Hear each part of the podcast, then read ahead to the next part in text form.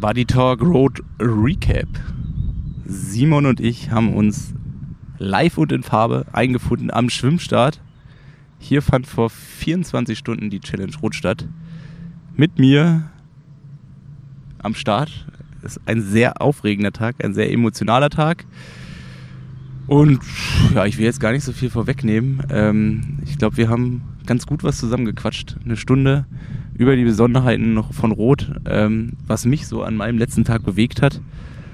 Und bevor ich jetzt wirklich zu viel verrate, Simon, würde ich mal sagen, du sagst noch schnell, wer uns unterstützt. Und dann starten wir direkt in den Podcast. Natürlich kümmert sich wie immer die Coro Drogerie um uns. Und Coro sorgt dafür, dass auch ich an so einem langen Tag mit einem guten, ordentlich, vernünftigen Frühstück gut ausgestattet äh, bin, um den ganzen Tag hier Faxen zu machen. Und bei Coro gibt es alles, was deine Speisekammer irgendwie braucht, in riesengroßen Großpackungen. Es gibt alle Haferflocken, Nüsse, es gibt auch alles zum Backen und vor allem gibt es auch ganz viele geile Snacks. Von irgendwelchen gefriergetrockneten Himbeeren in weißer Schokolade überzogen bis die sensationell leckersten Aufstriche. Und ja, also wer nur ein klitzekleines bisschen was für Snacks und auch gesundes, gutes Essen übrig hat und sich gut und gesund ernähren möchte, der findet bei der Coro Drogerie alles, was er braucht. Und damit auch ihr da ein kleines bisschen sparen könnt, gibt es mit dem Code BuddyTalk 5% auf deinen nächsten Speisekammer-Refill bei der Coro Drogerie. Viel Spaß beim Durchgucken und lasst euch schmecken. Und jetzt geht's mit. Simon, weißt du, was gestern noch ganz geil gewesen wäre? Was wäre wär ganz geil gewesen? Energy Balls Pistazie. Hättest du das mal Auf im Vorfeld angekündigt? Ja, ja. Ja, für dich. Hätte, hätte ich für dich dafür gesorgt. Für dich wäre es, für mich, ich habe äh, ich hab ja gestern auf Astronautennahrung zurück.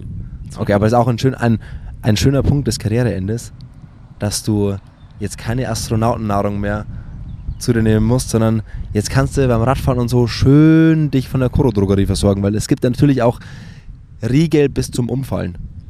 Nicht Quantität, Qualität. So, wir entschuldigen uns noch für den etwas holprigen, durchwachsenen Ton. Es gibt ein bisschen Wind hier, ein paar Autos fahren vorbei, ein Schiffchen fährt vorbei. Aber es ist live und in Farbe aus dem Schwimmstart.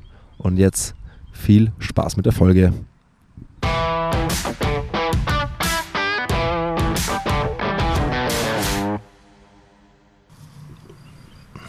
Sitzt du bequem, Nils? Ich sitze bequem, ja. Wir sitzen am legendären bekannten Schwimmstart in Rot. Einen Tag nach deinem letzten großen Langdistanzarbeitstag. Das war also Nils. Der große letzte Tanz. Wir haben noch gar nicht viel drüber gesprochen, weil ich mir das für jetzt aufheben wollte. Weil wir uns bisher nur in den Armen gelegen haben und die Emotionen über Wir uns sind uns nur weinend in den Armen gelegen und Endlich ist das Ganze vorbei. nee, äh. Nimm uns mal mit auf deinen Tag. Leg einfach mal, leg einfach mal beim Aufstehen los und erzähl mir mal von deinem Tag. Ja, irgendwie ist das Ganze dann doch noch ein bisschen surreal. 24 Stunden ist es jetzt her. Äh, irgendwie ich hatte der Tag ganz schön was zu bieten gehabt. Und äh, ich weiß auch gar nicht so richtig, wo ich anf eigentlich anfangen soll, weil es auch für mich selber so viele Kriegsschauplätze in dem Rennen halt auch gegeben hat. Viele Sachen, die äh, auf jeden Fall hängen bleiben, auf jeden Fall eine schöne Erinnerung sind. Und äh, genau, wo fängt man an beim Triathlon? 3 Uhr morgens Wecker. Und das Erste, was ich mir gedacht habe, das ist auf jeden Fall etwas, was ich nicht vermissen werde. Irgendwie so früh aufstehen. Und es ist mir, glaube ich, auch noch nie so schwer gefallen, morgens sich seine 3, 4, 5 Toast mit Marmelade reinzuziehen. Sondern ich, äh, ja, ich war zwar irgendwie voll da, aber ähm, irgendwie war es dann doch irgendwie ein bisschen anders. Ähm, irgendwann waren wir dann hier und es ist halt einfach rot. Äh, die Stimmung nimmt einen direkt mit. Also ich bin dann mit, mit Fritzi, mit Fritz Ferner vom Red Race Team, äh, sind wir hier runtergelaufen. Und irgendwie bist du direkt dann auch äh, von einer auf die andere Sekunde bereit. Oder was heißt bereit, aber du hast halt eigentlich direkt die Energie, die saugst du auf ähm, und kannst es eigentlich kaum erwarten, dass es dann auch endlich losgeht. Beziehungsweise es ist ja so eine andere Anspannung, so ein bisschen episch. Und ähm, ich hatte nur das Gefühl, so in den ganzen letzten Tagen, du warst so, du warst so unglaublich entspannt, unglaublich locker, als würde ich das alles hier gar nichts mehr angehen. Du müsstest einfach nur noch einen Tag Sport machen. Und dann, als du in der Früh in die Wechselzone kamst und dein Rad hergerichtet hast und ich dich gesehen habe und zu dir kam, habe ich sofort gemerkt, so, wir sitzen hier äh, am Kanal, es scheppert auch gerade ein Schiff vorbei und hier wird noch nebenbei abgebaut, also äh, nicht wundern, wenn es ein paar Nebengeräusche gibt. Aber ich hatte das Gefühl, das habe ich auch sofort zu Christine, der Physiotherapeutin, gesagt, ich so, ey, jetzt war die Tage so entspannt und jetzt hat er die Hosen so dermaßen voll. Du warst, es hat, es hat sich, das Blatt hat sich 180 Grad gewendet. Ja, wie gesagt, ähm, so als ich mich damit Saurer hingesetzt habe, also meiner Trainerin, äh, ungefähr 24 Stunden vorher, oder 24, um 6 Uhr morgens nicht, sondern irgendwann vormittags am Samstag, und wir so das Rennen durchgegangen sind und auch die verschiedenen Szenarien und wo ich dann vielleicht auch meine Möglichkeiten habe in dem Rennen oder ähm, ja, was ich oder aus ihrer Perspektive oder aus meiner Perspektive beachten muss. Ähm, da habe ich dann schon gemerkt, so, okay, dieses Kribbeln ist irgendwie wieder da. Also auch so das Beste aus dem, was man hat, halt auch irgendwie rauszuholen. Und dann kam halt auch direkt so, ich war dann nicht direkt so im Tunnel drin, aber ich war dann schon, ich war schon angespannt. Also es hat schon richtig gekribbelt und was halt so der absolute, also hätte ich das vor zehn Jahren gewusst, dass man einen Tag äh, vor dem Rennen über den Solarer Berg fahren kann und da Soundcheck gemacht wird. ich glaube, das ist schon, das ist schon krass, wenn da äh, du irgendwie mit 200 Watt da hochfährst und äh, irgendwelche epischen Rock-Set-Lieder kommen aus 18 verschiedenen Boxen und die dich selbst einen Kilometer weiter oben noch beschallen und du eigentlich merkst, okay, morgen fährst du hier hoch und da sitzt, sind an der Strecke, keine Ahnung, 30.000, 20.000, auf jeden Fall viel zu viele Leute für so eine, für so eine Straße. Ähm, ja, da ist schon angefangen und das war eigentlich so der Moment, wo ich dachte, okay, ich habe schon auch noch mal richtig Lust, äh, aus dem Ganzen so das Maximale rauszuholen. Und dann bist du automatisch, und das lernt man dann ja über die Jahre, kommt man in so einen Tunnel rein und hat dann diese Anspannung. Jeder, jeder ist da ja auch für sich selber eigen. Ähm, also ich glaube, ich ziehe mich dann selber einfach nur so ein bisschen so zurück und äh, mache das so mit mir selber aus.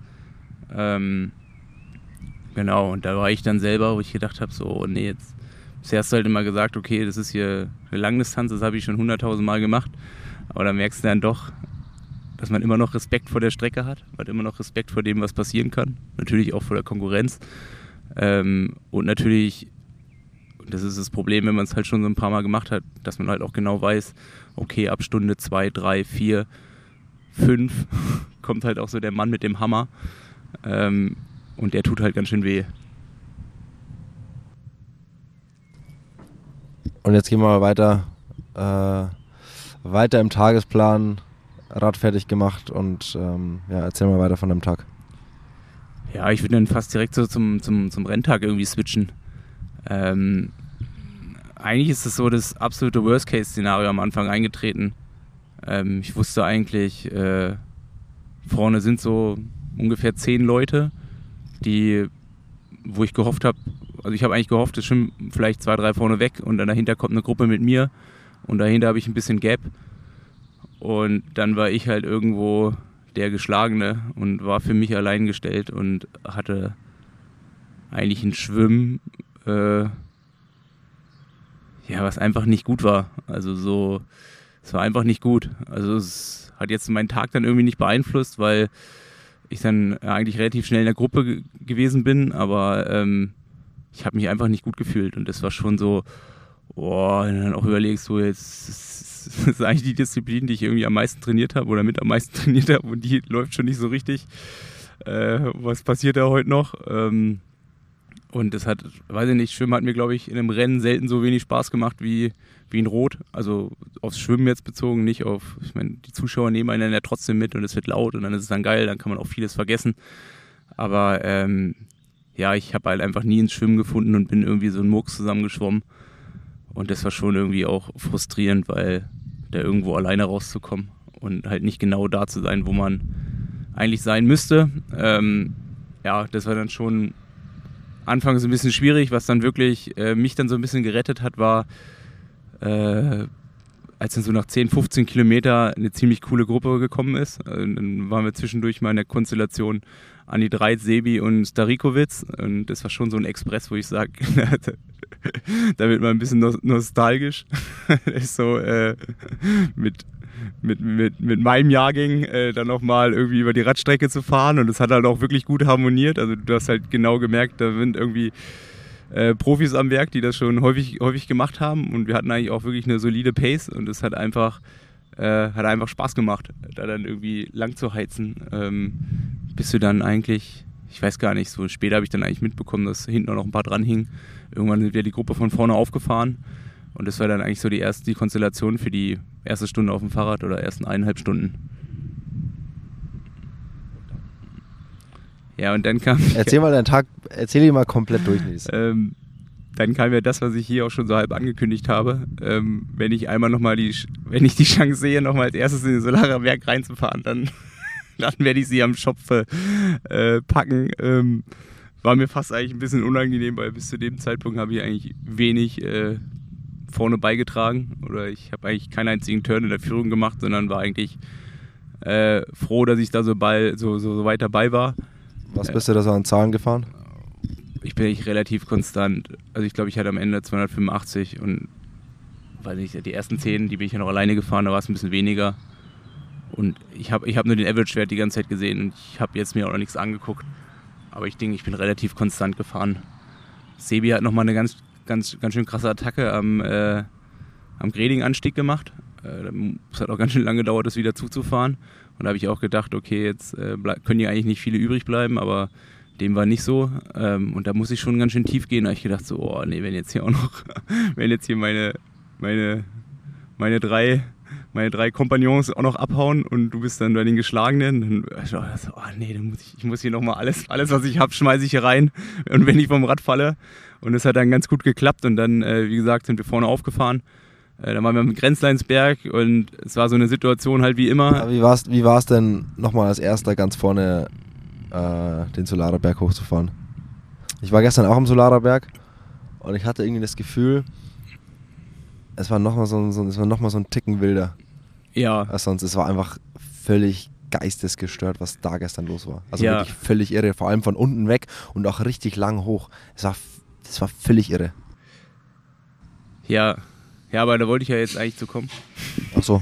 Also wir waren ja. Ich dachte, du hast es schon wieder übersprungen. Nee, der Grenzleinsberg ist ja, äh, das ist ja quasi fünf Minuten vorher. Äh, ja, sind wir unten in den Grenzleinsberg reingefahren und mich jetzt irgendwie so ein bisschen nach vorne gespült und dann war ich auf einmal in Position 2. Und da habe ich gedacht, okay, äh, das ist jetzt die Chance.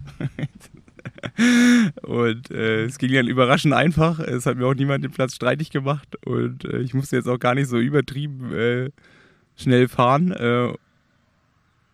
und äh, ja, es war sicherlich äh, ein riesengroßer Vorteil, dass Hadi von unten direkt schon meinen Namen angekündigt hat. Und dann fährst du halt da rein in das Spalier. also es war schon brutal. ich glaube, das Brutalste war irgendwann, als so ein Ordner auch gar nicht gecheckt hat, dass wir von hinten gekommen sind und wir irgendwie nur nach 300, 400 Metern mal voll in die Eisen gegangen sind. Also der hat einfach...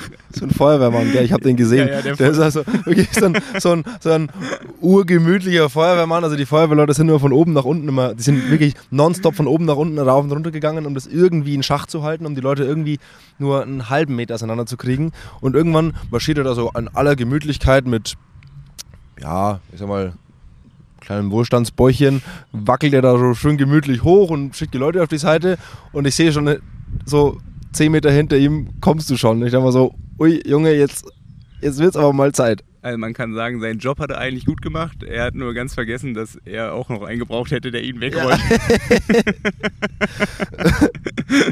und das war halt schon ein ganz schöner Schocker. Du fährst halt da rein und ich meine, du hast halt gar nichts gesehen. Du bist halt einfach da irgendwie auf gut Glück draufgefahren.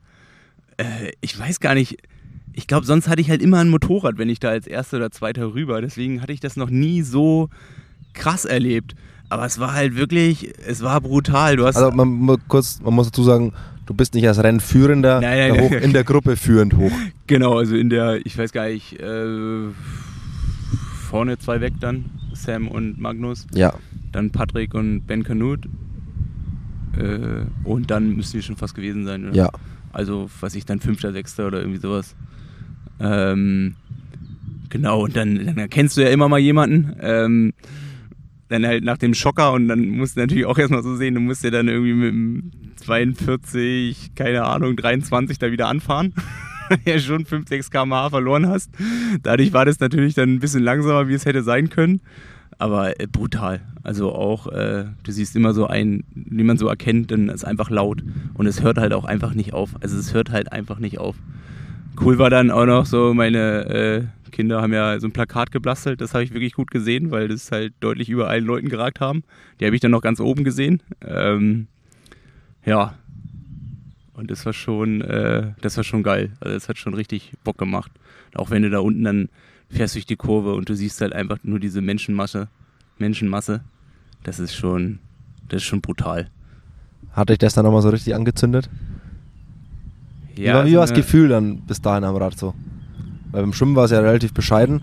Wie was haben, was haben die Beinchen am Rad dann gesagt? Also ich glaube, meine Beine waren eigentlich relativ gut und ich glaube, ähm, ich hätte sicherlich, also mir hat so ein bisschen so dieses, äh, dieser Killerinstinkt gefehlt. Also weil ich halt einfach von mir selber halt auch wusste, das ist alles ganz schön, äh, ja, also es ist, wie heißt es, ganz schön auf Kante genäht. Ähm, und ich hatte halt einfach viel zu viel Schiss, dass es viel zu früh hochgeht. Und deswegen hat mir da teilweise einfach so der fehlende Elan gefehlt, da nochmal ähm, was riskieren zu wollen. Ähm, und ich habe halt auch gemerkt, und ich denke, das ist daher auch ein ganz guter Punkt, dass jetzt auch irgendwann dann Schluss ist, ähm, dass ich auch gemerkt habe, ich habe das Rennen für mich gemacht, aber weniger, um besser zu sein wie andere.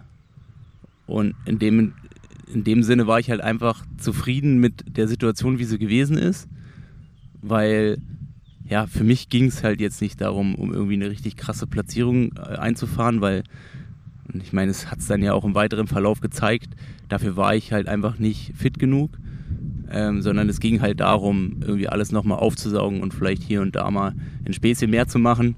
Ähm, aber das hat man auch, hat man dir auch angemerkt. Ja, du, hast, du, warst irgendwie überall so ein bisschen gesprächsbereit und hast irgendwie auch mal Regung von dir gezeigt und irgendwie was gesagt und mehr gelacht und du warst nicht so High-End fokussiert. Also, weißt du, nicht so, nicht so High-End in deinem Tunnel, dass du gar keine Regung von dir zeigst, egal was man zu dir sagt und sonst was.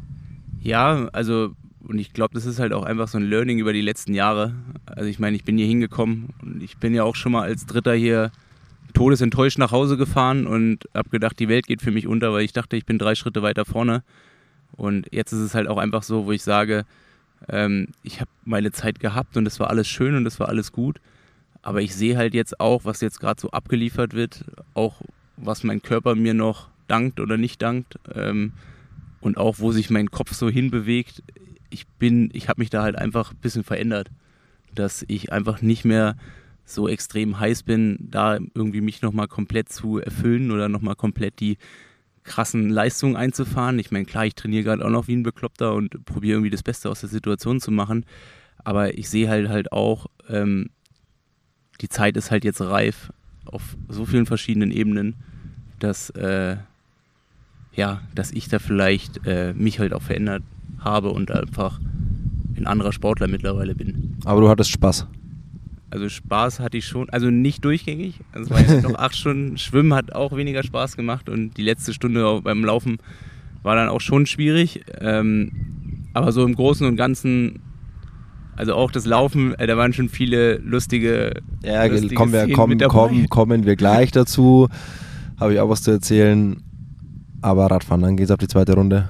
Hat ja. sich das dann alles eigentlich mehr oder weniger relativ unspektakulär eigentlich so bis in T2 zugetragen oder ist da noch was passiert? Ja, eigentlich, man kriegt ja so wenig mit. Also auch zum Beispiel, dass Sebi nicht mehr dabei gewesen ist, das habe ich eigentlich gar nicht so mitbekommen. Dann kam ja irgendwann die Gruppe mit Joe Skipper und äh, Buckegaard und ich weiß gar nicht, wer noch so dabei war. Also wir hatten eigentlich so ein total, also das habe ich auch noch nie erlebt. Es war so, eine, so ein Mischmasch in unserer Gruppe. Also wir waren immer so zwischen vier und neun aber Leuten. schau mal, die, was war Daniel hinter dir? Nein. Der ist von hinten gekommen, aber ich weiß auch immer noch nicht. Nee, Daniel, final. aber Daniel ist, der war doch eigentlich. Der, er muss irgendwie defekt gehabt haben. Er hat den Mechanical. Ach und dann da. Dann ist der mit der Skipper-Gruppe wieder nach vorne ah, gefahren. Ah, okay. Und die kamen so äh, kurz vom Greding-Anstieg. Und äh, dann hat der Andi Dreiz ein- am Greding-Anstieg nochmal äh, gesagt, so okay, er macht es jetzt alleine. Und wir waren dann halt auch, wie wie gesagt, so ging dann schon auch die Post ab. So ein paar sind immer hinten abgeplatzt. Aber im Großen und Ganzen war ich dann halt, äh, ja, ich war nie so richtig am Knabbern. Ähm, konnte aber jetzt auch nichts Positives beitragen. Und dann war es eigentlich relativ unspektakulär, was dann so passiert ist. Ähm, weil, ja, ich war dann natürlich auch irgendwann ganz schön fertig. Also 180 Kilometer, die tun halt auch immer weh. Und du merkst halt dann irgendwann, dass man so ein bisschen dizzy wird und äh, ja, es ist halt einfach, Energie wird weniger. Ähm, und dann ist natürlich auch das Ganze mit dem Überholen. Äh, es waren jetzt wenig extrem enge Szenen oder so, aber es ist trotzdem, dass das einfach, äh, es kostet so viel Kraft, die ganze Zeit sich da immer zu konzentrieren, auf der Linie zu bleiben. Dann bist du irgendwie Fünfter in der Reihe, dann verlierst du die mal wieder, dann musst du ein, äh, ein Loch zufahren und das waren eigentlich so die letzten eineinhalb bis zwei Stunden auf der zweiten Runde. Ich stand in der Wechselzone 2, habe auch noch auf deine Gruppe und auf dich gewartet und habe dann da ja Fotos gemacht, wie ihr euch da umgezogen habt und so.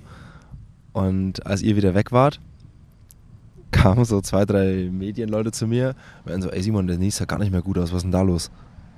Das hast du richtig angeschossen aus. Also wirklich so, wenn ich vergleiche, wie die anderen alle so aussahen, das sah so aus, als ich dachte so, uh, ich hatte kurz Angst um dich, weil ich nicht wusste, wie gut es jetzt noch ausgeht. Ich auch. Also deswegen, Also wie, wie, wie, also, wie tief musstest du am Rad gehen? Ich glaube, es war eher so eine energetische Geschichte. Also so, ich, ich habe mich nicht schlecht verpflegt oder so, aber ich weiß nicht, ob ich vorher einfach ein bisschen zu wenig aufgenommen habe oder so, aber ich war schon, äh, ja, ich war irgendwie, keine Ahnung, ich fand die letzten 20 Kilometer, die haben sich so irgendwie hingezogen und ich meine auch, wann ist die letzte Verpflegungsstelle? Das wäre ja dann, wenn du nach Eckersmühlen hoch ist, eine und ich glaube, die letzte, die ist immer so ewig weit weg und ich glaube, das hat auch so reingespielt, dass ich halt auch einfach nichts mehr so richtig äh, zu trinken hatte. Und ähm, ich habe mir schon so auch vorher ähm, eigentlich meine Taktik zurechtgelegt, ähm, dass ich so bewusst 20, 30 oder 10, 20 Sekunden hinter dem hinter der Gruppe loslaufe, damit ich halt nicht so in die in die Versuchung komme, da irgendwie viel zu schnell loszulaufen. Ah, war das so eine, war das so eine im Vorfeld Vernunftsidee, um die einfach mal weg, lass die mal weg und dann kannst du in Ruhe hinter, hinter den Ring machen, weil du gar nicht mehr in the Mix sein wolltest? Ja, nee, ich glaube, wenn, dann hätte ich sie halt irgendwie anders ähm, machen müssen, weil bestimmt nicht, wenn ich 3.30 loslaufe, weil dann hätte es mich selber aufgestellt, weil wie hätte das ausgehen sollen? Und von daher habe ich dann schon, also, also ich meine, ich habe mich da schön hingesetzt, ich glaube, ich habe fast einen halben Liter Cola getrunken im, im Sitzen noch. Ich habe jetzt auch geguckt, ich hatte irgendwie die 300 schnellste Wechselzeit. Ja, du saßt da ewig. ja, ich habe mir auch äh, den vollen Support äh, und äh, Es ist ja auch so geil, ich wenn alle deinen Namen rufen, dann bleibst du halt noch ein bisschen länger sitzen. ich war das erste Mal in diesem Wechselzelt und da geht es ja auch zu wie am Taubenschlag. Und was ja schon abgefahren ist, ihr kommt da rein und jeder hat seinen eigenen Wechselbetreuer. Die Uhr wird dann angezogen, während du die Schuhe anziehst, wird dir das Cap angezogen. Alle Sachen werden dir quasi, quasi hingehalten. Das gibt's auch noch hier, oder? ja, das ist schon brutal. Oder allein vorher mit dem Rad ab, äh, abnehmen und ähm, ja, das ist schon geil. Allein wie viele Leute dann im Zelt stehen. Äh, irre. Also ich meine, wir sind ja, weiß ich, wir wir waren fünf ja dann, glaube ich, am Ende. Ja, in dem, in, dem, in dem Zelt stehen, keine Ahnung, 30, 40 Leute, Ja, die auf einen warten. Gefühlt noch mehr und dann kommst du ja raus und dann ist ja nochmal so ein Menschenspalier, die dich ja direkt dann nochmal irgendwie lospeitschen. Ey, das ist schon, das ist schon geil. Also ich glaube, das gibt's. Also Hawaii ist immer nochmal ganz geil. Dann kriegst du so ein, haben sie mir auch mal so ein Handtuch so auf, auf den Nacken gelegt, so ein richtig kaltes. Das ist dann, schon irgendwie auch da ganz geil, ne? Da wollte ich auch mal nicht loslaufen. Aber ähm, ja, das war schon, das war schon nochmal so ein Moment und ich würde auch mal so sagen, also ähm, ich weiß nicht, mit wem du gesprochen hast, aber mein Gefühl war jetzt auch nicht unbedingt ein anderes und ich war dann auch eigentlich ganz happy. Wir haben uns ja dann da unten bei Speckpumpen gesehen, so bei Kilometer 3, 4 Ja. und also Kilometer 1, 2, boah, ich habe mich gedacht, uiuiuiuiui. Uiuiui. Also ich glaube das erste Mal, also ich meine dieser Menschenspalier da am Anfang, der ist halt geil. Der geht ja dann bis zu dieser Rechtskurve, da Ja. ja dann doch schlagartig ein bisschen weniger. Und dann läufst du ja so runter, dann sind ja auch immer so Leute. Vor allem, es geht ja auch schön bergab darunter. Ja, und oh, es ging halt, also ich habe mich auch richtig so, ich habe mich auch richtig langsam gefühlt in dem Moment. Und ich glaube, so das erste Mal, wo ich so lachen musste, war als, ähm, als Niklas und, äh, und Wolfi von Canyon da standen. Und keine Ahnung, da hab ich gedacht, so, okay, es hilft ja jetzt alles nichts. Ähm, jetzt muss ich das Ganze zumindest äh, Jetzt muss ich, jetzt muss ich zumindest irgendwie lachen hier bei dem ganzen Spaß. Und ich glaube, von da an wurde es dann eigentlich deutlich besser. Ich habe dann halt auch gesehen, wie gesagt, die sind vorne weggelaufen. Ich habe die relativ schnell nicht mehr gesehen. Ich war da irgendwo dazwischen gefangen. Es war auch klar, es geht jetzt um keine riesengroße Platzierung mehr. Ähm, und dann war eigentlich mein Ziel, so lang wie möglich konstant in der Pace zu laufen, die ich halt laufen kann. Ähm, und halt äh, dabei auch noch mit, mitzubekommen, was halt rechts und links an der Strecke abgeht. Und dann haben wir uns bei Kilometer, ja, was du meintest, drei, vier, zwei, ja, irgendwo da gesehen und habe ich so ein paar Fotos von dir gemacht und ähm, dann hast du noch irgendwann gesagt, boah, geil, Langdistanz-Triathlon, Hammer, es macht einfach so Bock, es ist so geil. Und ich war der festen Überzeugung, dass es maximal ironisch war. War es auch. Okay, dann bin ich beruhigt. Weil es war so, du hattest, du, hattest, du hattest es in so einer Überzeugung gesagt, also wirklich so selbstsicher, so richtig so, boah, geil, Langdistanz-Triathlon, Hammer, boah, das macht so Bock. Ja, in dem Moment war es wirklich, boah. Und dann, dann ja, Also, du fühlst, aber dann, jetzt musst du mir was erklären. Und dann sagst du, boah, 3,45, geil. Ja, aber es war eher War- so dieses, äh, ich habe vorher ja selber gar nicht auf die Uhr geguckt, dann habe ich auf die Uhr und dann habe ich irgendwie mit mir selber laut gesprochen und habe halt gedacht so, ich laufe gerade 4,10, weil wenn halt vorne, lass die mal bestimmt mal 10, 20 Sekunden schneller gelaufen sein wie ich, wenn die da halt vorne wegpeitschen und du guckst auf deine Uhr und siehst 3,45, das ist ja so, da musst du ja selber schmunzeln. Also so, da denkst du dir so, was ist hier eigentlich gerade los? Also ich, ich hab, bisher habe ich jetzt gedacht, ich mache hier irgendwie was, äh, ja, was jetzt nicht, was jetzt, was jetzt nicht äh, weltbewegend ist und jetzt glaube ich 3,45. Und Ich bin natürlich Mathematiker und rechne mal hoch und denk so, ja, vielleicht glaube ich heute auch noch 2,30. ähm, nee, und das ist halt, das war eigentlich so in dem Moment, dass ich eigentlich selber gerade realisiert habe, dass ich halt eine ganz gute Pace drauf hat. Aber man muss natürlich auch sagen, da geht es halt auch fast im freien Fall runter. Also es ist jetzt, war auch ein bisschen supported. Obwohl da hinten Speckpuppen gar nicht mal so. Da ging der- erstmal, da erstmal durch den Wald hoch und dann da hinten ging es breit eben noch in das Industriegebiet. Ja, ja, aber ich glaube, ich hatte auch nur zwei Kilometer in der Pace. Also es ist dann schon, Und dann ging es auf den Kanal. ja, und ich muss sagen, was wirklich geil war, war halt, ähm, äh, wenn du halt dann unter so einer Brücke hergelaufen bist und äh, ja, es dann jedes Mal irgendwie laut wurde. Und es war halt einfach krass und da habe ich halt auch für mich selber so mitbekommen, es war eigentlich auch gut von vornherein eigentlich zu sagen, wie Stand der Dinge ist, wie es gerade in mir ausschaut, was so mein Ziel ist, weil äh, das ist mir an dem Tag, an dem langen Tag halt auch überall so entgegengekommen, dass jeder eigentlich gesehen hat, okay, es, äh, es geht jetzt hier für mich nicht ums Gewinnen oder um eine gute Platzierung, sondern es geht nochmal alles mitzunehmen und irgendwie da maximal Spaß rauszuholen und dann kriegst du halt auch maximal Spaß von allen anderen zurück.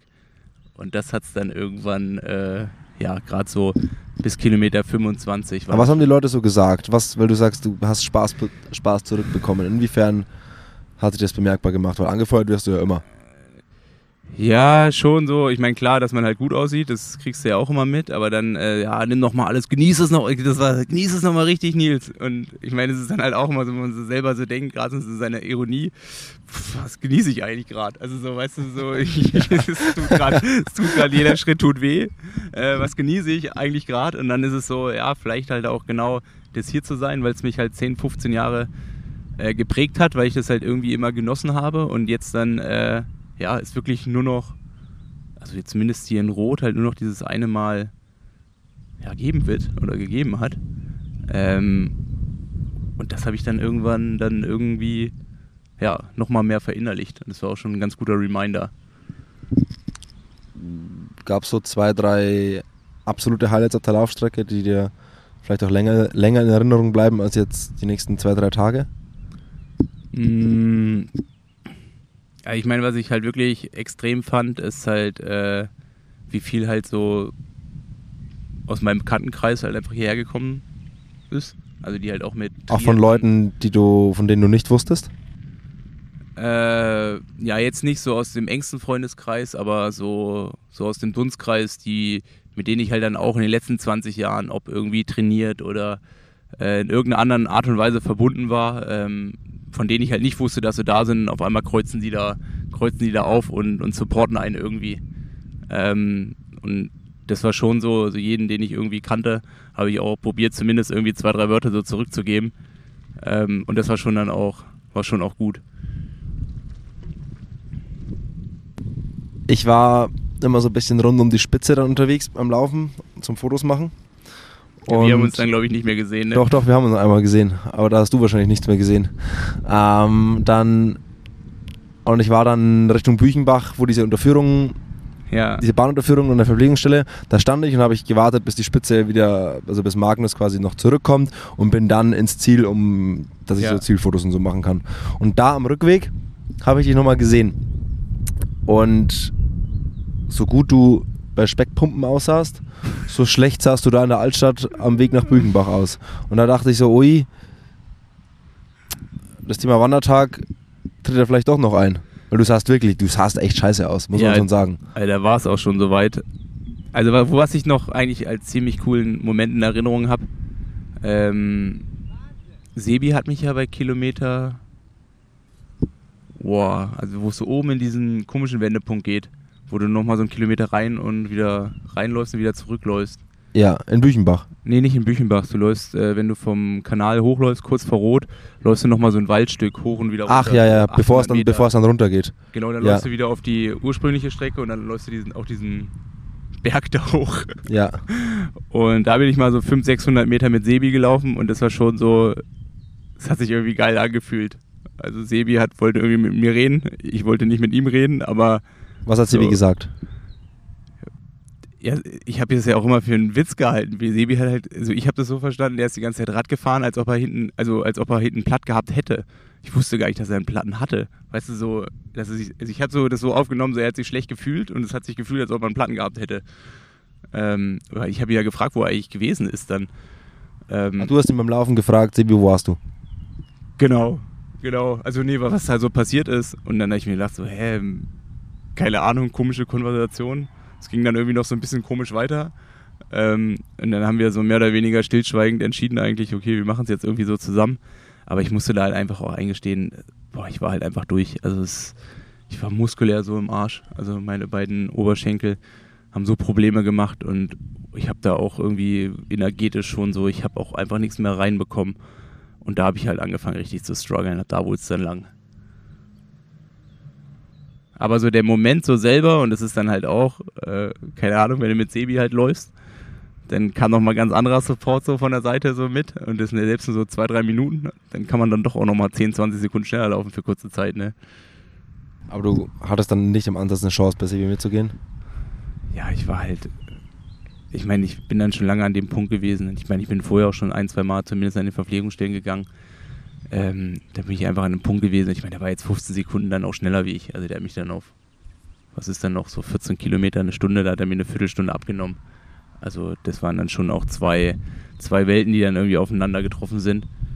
Und ähm, ja, da hatte ich dann auch keine Chance. Also so viel Spaß es dann auch gemacht hat und so gerne, wie ich es auch gemacht hätte. Und ich glaube, mit Sebi zusammen ins Stadion, das wäre auch schon nochmal krass gewesen. Ähm, aber es war jetzt auch alles so gut, wie es gewesen ist. Und dann geht's Büchenbach zurück nach Rot über die Bahngleise drüber. Und es geht auf den Festplatz in den Zielkanal. Nie wieder.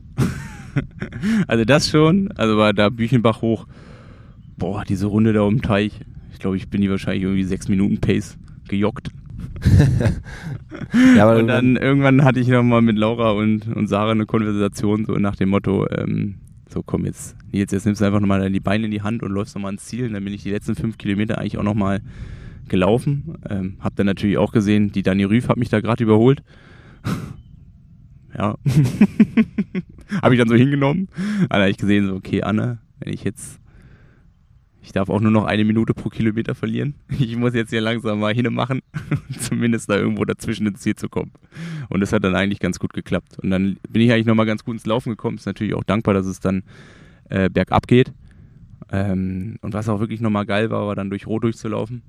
Ähm, sind ja dann doch auch, ist die Erdinger Shearing Zone, ähm, sind dann ja doch auch zwei, drei bekannte Gesichter, die ihn auch so immer begleitet haben.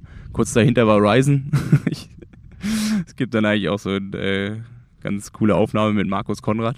Äh, der stand halt irgendwie komplett auf der Straße. Der stand im Weg und hat irgendwie geschrien und mit den Armen rumhantiert. Und dann habe ich ihm so einen Kuss noch zugeworfen. Und äh, er war ganz verliebt. Dann haben wir uns noch abgeklatscht und äh, ja, dann ging es eigentlich ins Stadion. Wie war das? Äh, ja, das war schon krass. Also, ähm, ich meine, ich war in irgendeiner Art und Weise, also mich hat nichts übermannt. Also in dem Sinne, dass, äh, keine Ahnung, weißt du, es war jetzt ja keine Enttäuschung für mich gewesen, so wie der Tag gelaufen ist, sondern es war, im Endeffekt habe ich das bekommen, was ich halt auch vorher reinstecken konnte. Ähm, und es war halt auch genau das runde Rennen, was ich mir so gewünscht habe.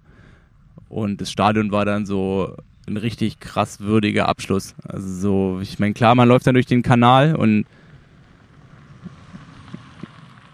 dann äh, kommst, also siehst du so zum ersten Mal die ganze Menge, wenn du da durch den Tunnel durchläufst oder durch diese Überführung. Das war schon krass. Also es war schon, war schon richtig viel, also richtig viele Leute, richtig, richtiger Lärm. Und dann, ähm, ich meine, manche Sachen, die ich halt vorher ankündige, die mache ich dann halt auch so. Und wenn du dich erinnern kannst, letzte Woche habe ich noch gesagt, das mache ich dann so langsam wie möglich, um das alles nochmal zu speichern. Und äh, ja, Thorsten Rader hat sich gestern auch äh, daran erinnert, gesagt, so, dass ich mir besonders viel Zeit gelassen habe. Aber das habe ich auch gern gemacht. Und ähm, ja, das war auf jeden Fall der schönste Moment eigentlich am ganzen Tag.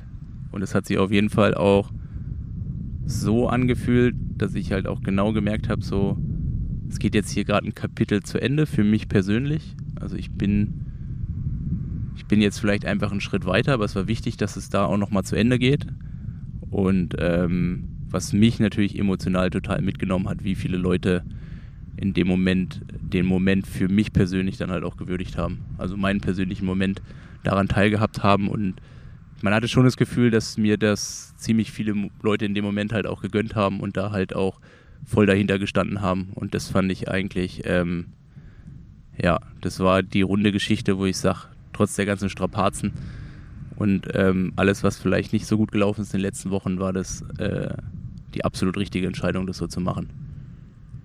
Hast du den, ich höre raus, du hast für dich den Abschluss bekommen, den du dir gewünscht hast und es ist quasi das eingetreten, was du, was du dir erhofft hast. Das ist jetzt auch so ein bisschen, dass du Frieden mit der Sache mit der Sache schließen konntest, weil die letzten eineinhalb, zwei Jahre ja eher holprig waren? Ja, ich habe halt, ich glaube, so spaßeshalber so vorher auch gesagt, das Schlimmste, was eigentlich passieren könnte, wenn ich jetzt irgendwie auch anfange, eine 240 oder 238 ohne Lauftraining laufen kann. Weißt du, wo ich dann selber so ins Zweifeln gekommen wäre, so ob ich es vielleicht doch nochmal probieren sollte. Ich muss jetzt halt einfach sagen, es sind so viele Baustellen, ähm, die, die, die mich eigentlich bekräftigen, dass ich jetzt da keine Ambition mehr habe, das fortan auch weitermachen zu wollen. Weil es ist halt einfach so, mein Körper, sei es halt irgendwie die Atmung mit dem Asthma, mit dem Asthma, mit der Asthma-Problematik, was ich halt im Schwimmen dann doch auch wieder begleite, äh, also was, was dann doch wieder irgendwie dabei gewesen ist.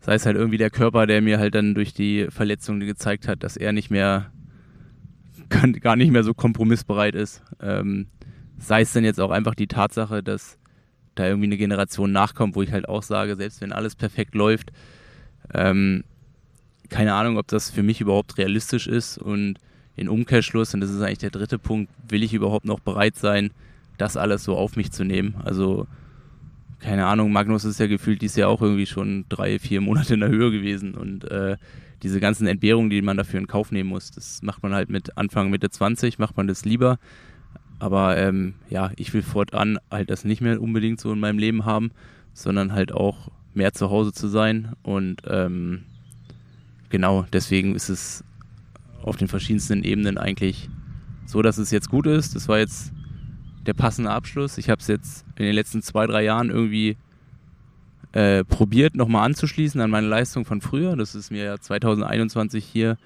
nochmal ganz gut gelungen. Aber ähm, im Großen und Ganzen will ich das jetzt auch nicht noch weiter probieren. Und will dann nicht weiter hoffen, um, dass ich das nochmal umbiegen kann, sondern äh, gehe jetzt eigentlich im Reim und sage halt, ich habe alles gegeben. Und irgendwann muss man auch akzeptieren, dass äh, die Zeit gekommen ist.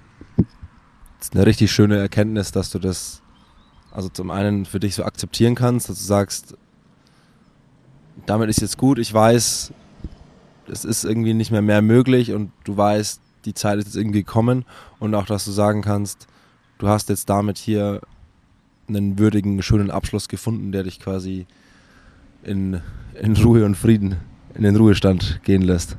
Weil das ist ja schon auch, ich glaube, wir hatten das ja auch schon öfter, wie viele große Sportler schaffen es nicht, am richtigen Zeitpunkt irgendwie den Absprung zu schaffen.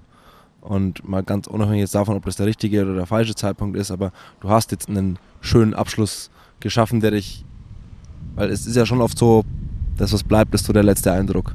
Und jetzt hast du ja quasi einen letzten Eindruck, der dir einfach hoffentlich wahnsinnig positiv und schön in Erinnerung bleibt mit wirklich einem 10 von 10 traumhaften Triathlon-Tag hier in Rot mit allem, was hier irgendwie abging. Kommen wir vielleicht gleich noch dazu. Aber ja, es ist einfach schön zu hören und zu wissen, dass du einen schönen Abschluss gefunden hast für dich. Ja, und ich finde halt, ähm, äh, was ich halt auch, was man hier auch super gemerkt hat, ähm, also das, was man hier so reingesteckt hat, weißt du, das wird zwei, drei Jahre später nicht vergessen. Weißt du, so ich, ich wurde dann hier auch noch als der Sportler wahrgenommen, der 2014, 15, 16 das Rennen irgendwie mit beeinflusst hat. Auch 2017. Ähm, und dass er selbst vier, fünf Jahre später, wenn es dann vielleicht nicht mehr so funktioniert, dass das gewertschätzt wird und das von außen ähm, auch mir gegenüber so auf der Strecke und wo auch immer ähm, ja so ja so mitgelebt wird und wo man sich dann auch so mitfreut, das ist dann halt schon so ähm, ja das, das macht es dann speziell. Das ist sehr, sehr schön, Nils. Und ich. Ich habe ein Ziel wirklich, wo du ins Ziel kamst und dann, wo das alles so war und ich stand ja da so ein bisschen neben, also ich stand so in diesem Media-Fotobereich und deine Leute standen so quasi zwei, drei Meter. Der Block drei, daneben. Der Block daneben. Und es war schwer, sich äh, zusammenzureißen. Also ich äh, habe dann mal, habe mich ein paar Minuten nicht mehr hinter meiner Kamera vorgetraut, sondern habe dann auch mal durch den Sucher, Sucher, Sucher geguckt und nicht nur auf dem Bildschirm, weil ich, also wirklich, wo du ins Ziel kamst, ich habe Rotz und Wasser geheult. weil ich mich einfach wirklich, ich habe mich so krass gefreut.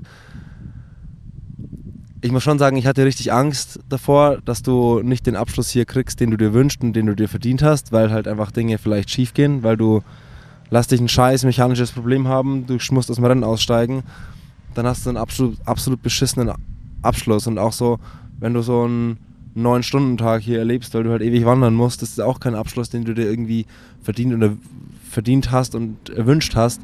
Und ich hab's mir, ich habe mich so, so, so krass gefreut, dass du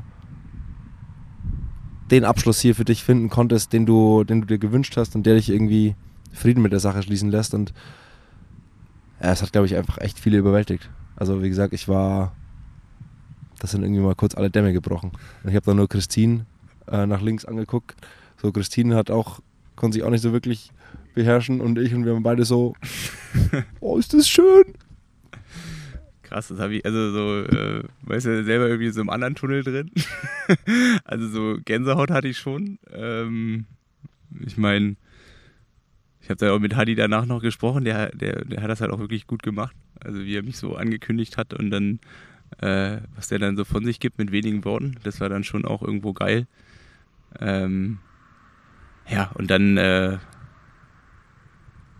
ja, saugt man das alles so auf. Man kann ja gar nicht so, also es stürzen dann ja so viele äh, Sachen direkt dann auf so einen, auf einen ein. Also es wollen ja dann auch so viele Leute irgendwie was von einem dann in dem Moment dann irgendwie wissen, dass man da irgendwie so ich will nicht sagen, dass man direkt immer so das macht, was man halt immer gemacht hat, aber ähm, ja, irgendwie war es speziell, es war anders, aber ähm, so, ich weiß nicht warum, aber ähm, ich meine, ich bin ja auch schon jemand, wo ich sage, okay, jetzt so auf Finishline äh, wurde ich auch schon mal emotionaler, aber das war eigentlich gar nicht so, aber wahrscheinlich auch einfach, weil, ähm, ich meine, weil du halt auch gesagt hast, es ist jetzt alles so gekommen, wie ich es mir gewünscht hätte. Und es war jetzt schon fast so doof gesagt, es waren jetzt wenig Überraschungen da. Also weißt du so, Überraschungen in dem Sinne, dass halt, ähm, ja, also wenn ich mal also Schwimmen ausklammer, aber alles andere, was ich so abgeliefert habe, also und was ich ja selber auch beeinflussen kann, das hat halt soweit irgendwie funktioniert. Und, äh, und da ist mir halt einfach ein Stein vom Herzen gefallen.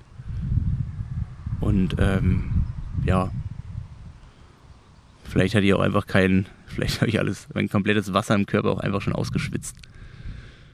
Wir lassen den Abschluss einfach mal. Einfach Ach, mal lassen den Abschluss einfach mal Abschluss sein. Wir lassen den Abschluss einfach mal Abschluss sein. Und äh, ich glaube, der Vollständigkeit halber, weil es das Rennen verdient hat, müssen wir noch ganz kurz drüber sprechen, was hier sonst noch so los war. Also brutal.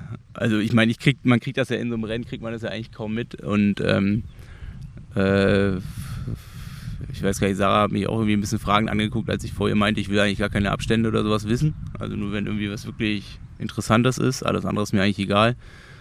Ähm, als ich dann irgendwann mal gesehen habe, dass der Magda schon 10 Minuten vor ist, irgendwie nach gefühlt acht, einer Radrunde. da habe ich schon so kurz mal gezweifelt. Ich meine, wie gesagt, ich bin jetzt keine komplett verkehrten Watts gefahren und ich bin dann nicht mal der gewesen, der die Pace vorbestimmt vor, äh, bestimmt hat. Es war schon brutal. Also was die Jungs da vorne abgebrannt haben. Magnus, ich meine, Sam Laylow ist jetzt nicht ganz durchgekommen, aber äh, ja auch zumindest sechs Stunden. Ähm, was dann halt Patrick von hinten und Ben Canute und whatever, das war schon, das war schon richtig krass. Ich liebe Magnus Ditlev. Ich wirklich, ich liebe Magnus Ditlev. Ich bin einfach so ein großer Fan von diesem Typen. Er ist, er ist so gut, er ist so sympathisch. Ich, man kann ihn nur mögen. Und dann zimmert er hier eine neue Weltbestzeit mit 7 Stunden 24 hin, fährt unter 4 Stunden Fahrrad in einem 100% fairen Rennen, ohne Motorräder. Ey, und ist im Ziel einfach trotzdem immer noch so, gefühlt noch so der kleine, der kleine Schuljunge von nebenan, der jetzt irgendwie gerade mal sieben Stunden schnell Sport gemacht hat. Das finde ich halt auch das Krasse, der ist so emotional abgefuckt und der spult einfach sein Programm runter. Und das Programm ist halt einfach so krass. Äh, also ich meine, es war mir auch schon, ich meine, ich bin eine Zeit lang mal hinter ihm geschwommen. Und ich, mir, ich hätte nicht gedacht, dass ich mir seine Badekappenfarbe merken muss vorher.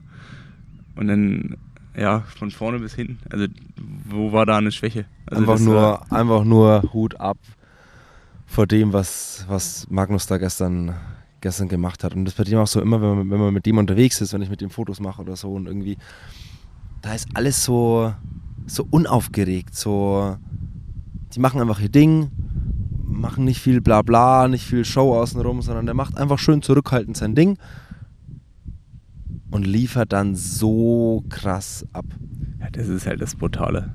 Also wieder, ich weiß jetzt auch gar nicht so, ihr lacht am Wochenende äh, nicht fast so, ich sag, oh, wäre auch schon cool gewesen, wenn Sam Laylow da mehr belohnt wird. Aber es muss halt auch immer einen geben, der hops geht. ist halt einfach so. Murphys Gesetz. Ähm, aber Magnus ist schon also ich wäre auch noch mal gern zehn Jahre jünger und so schnell wie er. das ist halt das Problem. Aber das ist ja nicht nur mein Problem, das ist ja Problem von 83 Millionen Deutschen. so, und es gab nicht nur eine Weltbestzeit gestern, sondern es gab direkt zwei. Die in unserer Vorhersage letzte Woche haben wir uns ein bisschen getäuscht. Beide waren wieder Da hatten wir jemanden schon halb abgeschrieben, der gestern mal gezeigt hat, dass, äh, dass man sich alles andere als abschreiben sollte. Daniela Rüff hat in 808 äh, die, ich weiß nicht wie viele Jahre alte Bestzeit von Chrissy Wellington. Ich meine 2010, 2011, also äh, 13 Jahre. Ja, hat einfach ein neues äh, Triathlon-Zeitalter mit auch mit eingeläutet. Also das war ja schon, also sagen ja alle gestern, hat durch die Bank jeder gesagt, was die beiden da gestern gemacht haben, ist einfach eine neue Zeitrechnung im Triathlon. Ja. Und Daniela Rüff mit 17, 18, 13, 15. Aber hier, lass, lass es eine Viertelstunde sein. Eine Viertelstunde Vorsprung nach dem Radfahren. Und dann auch noch, glaube ich, die beste Laufleistung, die sie jemals hm, gelaufen ich ist. Ich muss jetzt, ich bin mir nicht hundertprozentig sicher, auf jeden Fall. Ähm, auch einfach absolut beeindruckend, da jetzt nochmal so ein Ding rauszuhauen und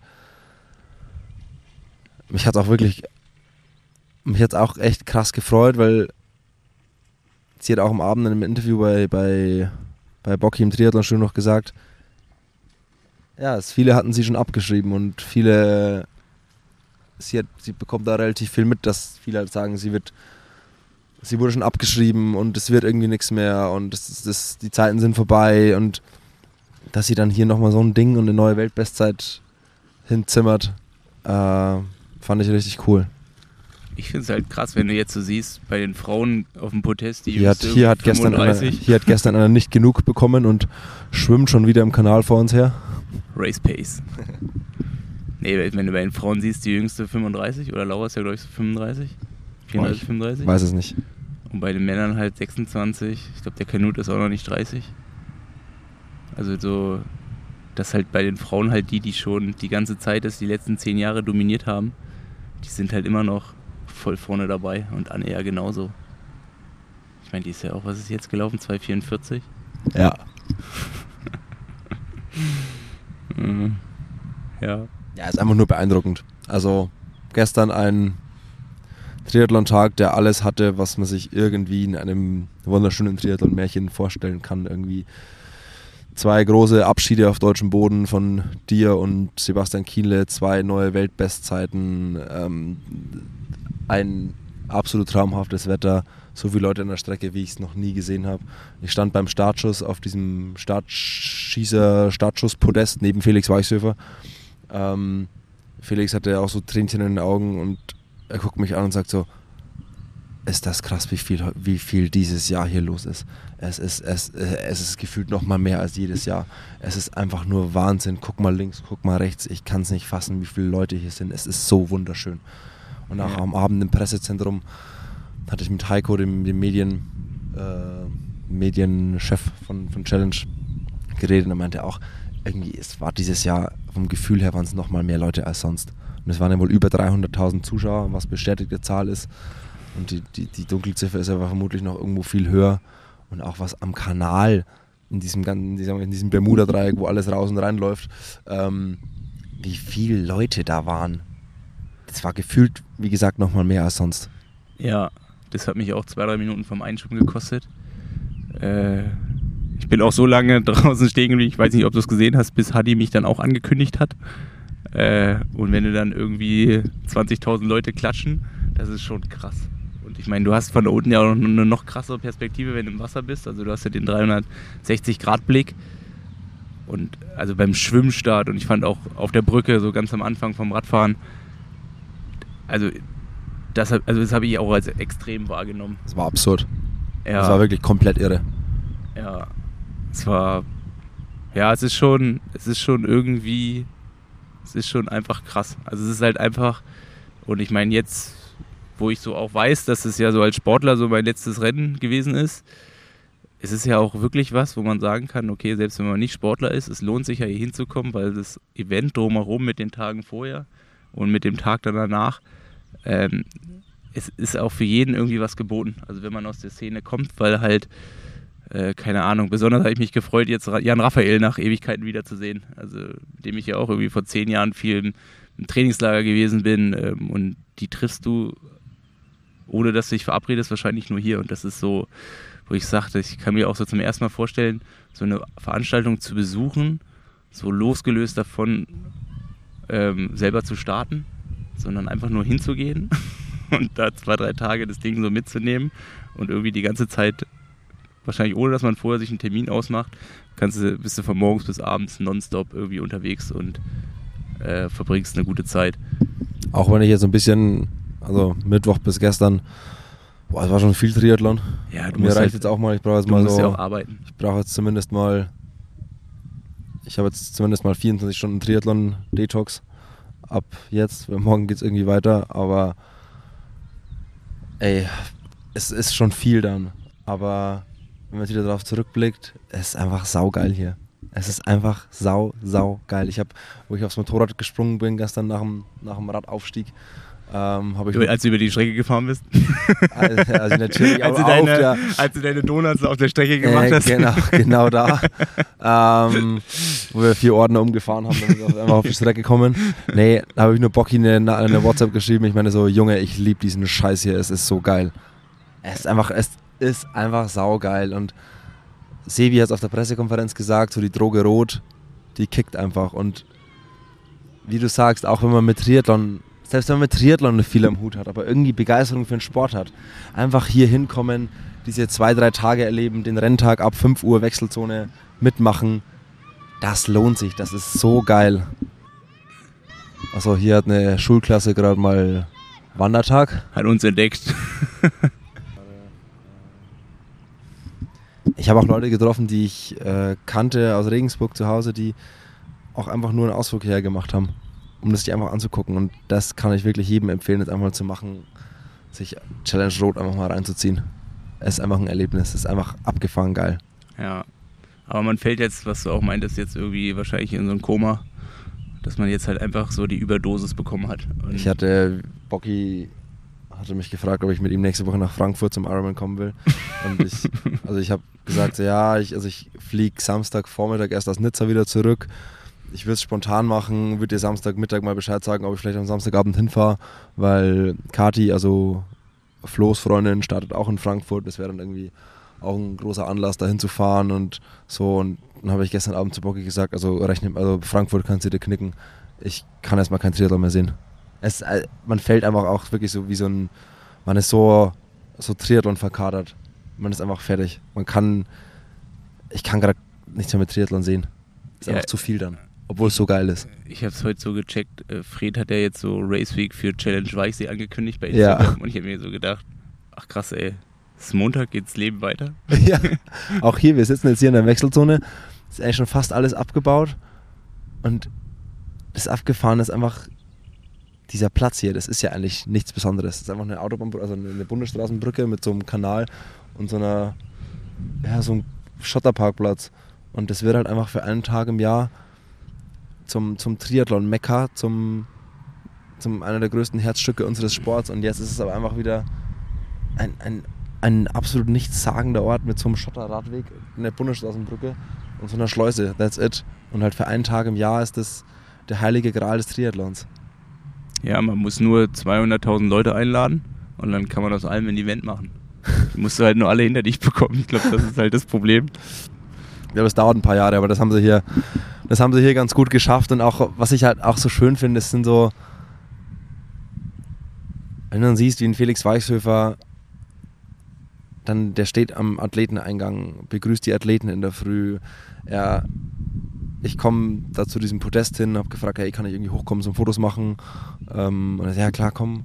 Und dann komme ich hoch und dann guckt er mich an und umarmt mich und drückt mich ganz fest und sagt so, ey Simon, sau schön, dass du da bist, das ist richtig cool. Und das sind so Sachen, die Veranstaltung hier hat einfach Herz. Und klar, es wird natürlich hier viel mit Emotionen gespielt und das ist ja schon auch so sicherlich eine, eine, große Idee dahinter und das vielleicht auch so aufzuladen, aber diese Veranstaltung hat einfach unglaublich viel Herz und das finde ich das Schöne hier, dass es einfach, du merkst, dass dieses, dass der Landkreis Rot Triathlon lebt und dass so, dass das nicht nur Blabla ist, sondern das ist einfach wirklich Fakt. Das ist hier, ich kann es gar nicht anders sagen, das ist hier einfach anders. Und es ist einfach besonders. Und auch wenn, wenn es überall geschrieben wird und man bei vielen Sachen, die dann so geschrieben werden von Veranstaltungen, sich irgendwann denkt, so, ja, blablabla, bla bla. Aber hier stimmt es einfach. Und das merke ich jedes Jahr aufs Neue und ja, ist einfach geil. Ja, man merkt es ja auch an so Kleinigkeiten. Also so, weißt du, hier wird nicht so aufs letzte Kommachen geguckt, sondern äh, hier wird halt so, wie du halt auch meintest. Wahrscheinlich anhand von deiner Akkreditierung hättest du nie da oben hingedurft. Aber ähm, so im Sinne von dem Ganzen, so wie dann die Leute mit dir dann auch umgehen, entscheidet man dann halt auch mal in die Richtung. Ja, und auch so, es sind so viele kleine Details. Einfach, dass zum Beispiel die Profis sitzen oben bei der Pressekonferenz auf dem Balkon und warten, dass sie runtergerufen werden. Dann kommt da hoch einfach jemand und verteilt Getränke für alle Profis. Das sind einfach so, so klitzekleinigkeiten, die nichts Spektakuläres sind, aber an die einfach gedacht wird. Oder im Fotografen-, Medien-, Zielbereich stehen Getränke für uns. Da gibt es was zu trinken. Da im Pressezentrum, das hat ab der ersten Sekunde, wo das aufmacht, gibt es da Essen und Trinken. Und auch echt eine gute Auswahl. Ich sage, ey, das ist unglaublich. Und das ist nicht selbstverständlich. Und das sind einfach alles so Sachen,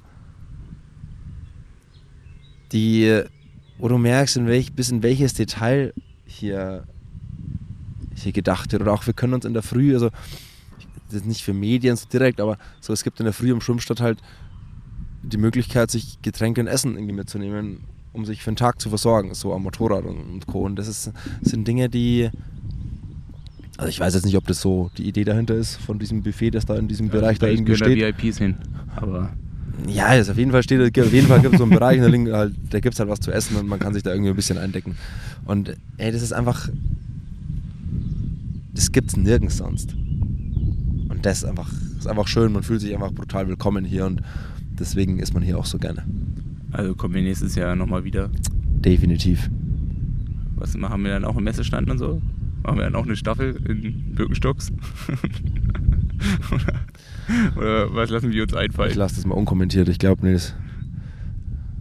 Bevor wir jetzt hier Kein Fass aufmachen. kein Fass aufmachen. Also das war jetzt auf keine andere Aktion natürlich bezogen, sondern eher, äh, ob wir uns schon Ideen machen, was wir nächstes Jahr machen Also können. ich werde hier nächstes Jahr definitiv Bilder machen. Das, da, darauf kannst du Gift nehmen. Du kannst gern meinen, du Okay, kannst ja. gern meinen, Okay, dann frage ich, kannst- anderen, du kannst dann nix- frage ich meinen anderen Kumpel Du hast Niklas, doch- ob der irgendwas zu tun hat du, für mich. du hattest doch am Freitag im Live-Podcast gesagt, dass du mal gern hier so aus, äh, hier mal Praktikant sein möchtest. Da kannst du nächstes Jahr mal, mal zeigen, was du kannst an der Kamera. Ja, bin ich gespannt. Krieg ich ein Motorrad? Lässt sich organisieren, Nils. Alright, so, Nils, ich fahre jetzt mal nach Hause nach Regensburg. Ähm, Ja. Ich weiß nicht, was du noch treibst. Ich glaube, du gehst heute Abend am, Helfer, am Helferfest noch steil. Ja, genau, da ist ja noch. Äh, mal gucken, ob der Magnus dann da auch hier äh, über den Tisch läuft. Ja, muss er wohl. Wahrscheinlich kann er das auch. Ah, super. So, und wie's- einer dänischen Gelassenheit. Und wie es bei dir, wie es bei dir weitergeht, ich glaub, Zwei, zwei Tische mit einem Schritt. wie es bei dir weitergeht, darüber sprechen wir in der nächsten Folge. In diesem Sinne,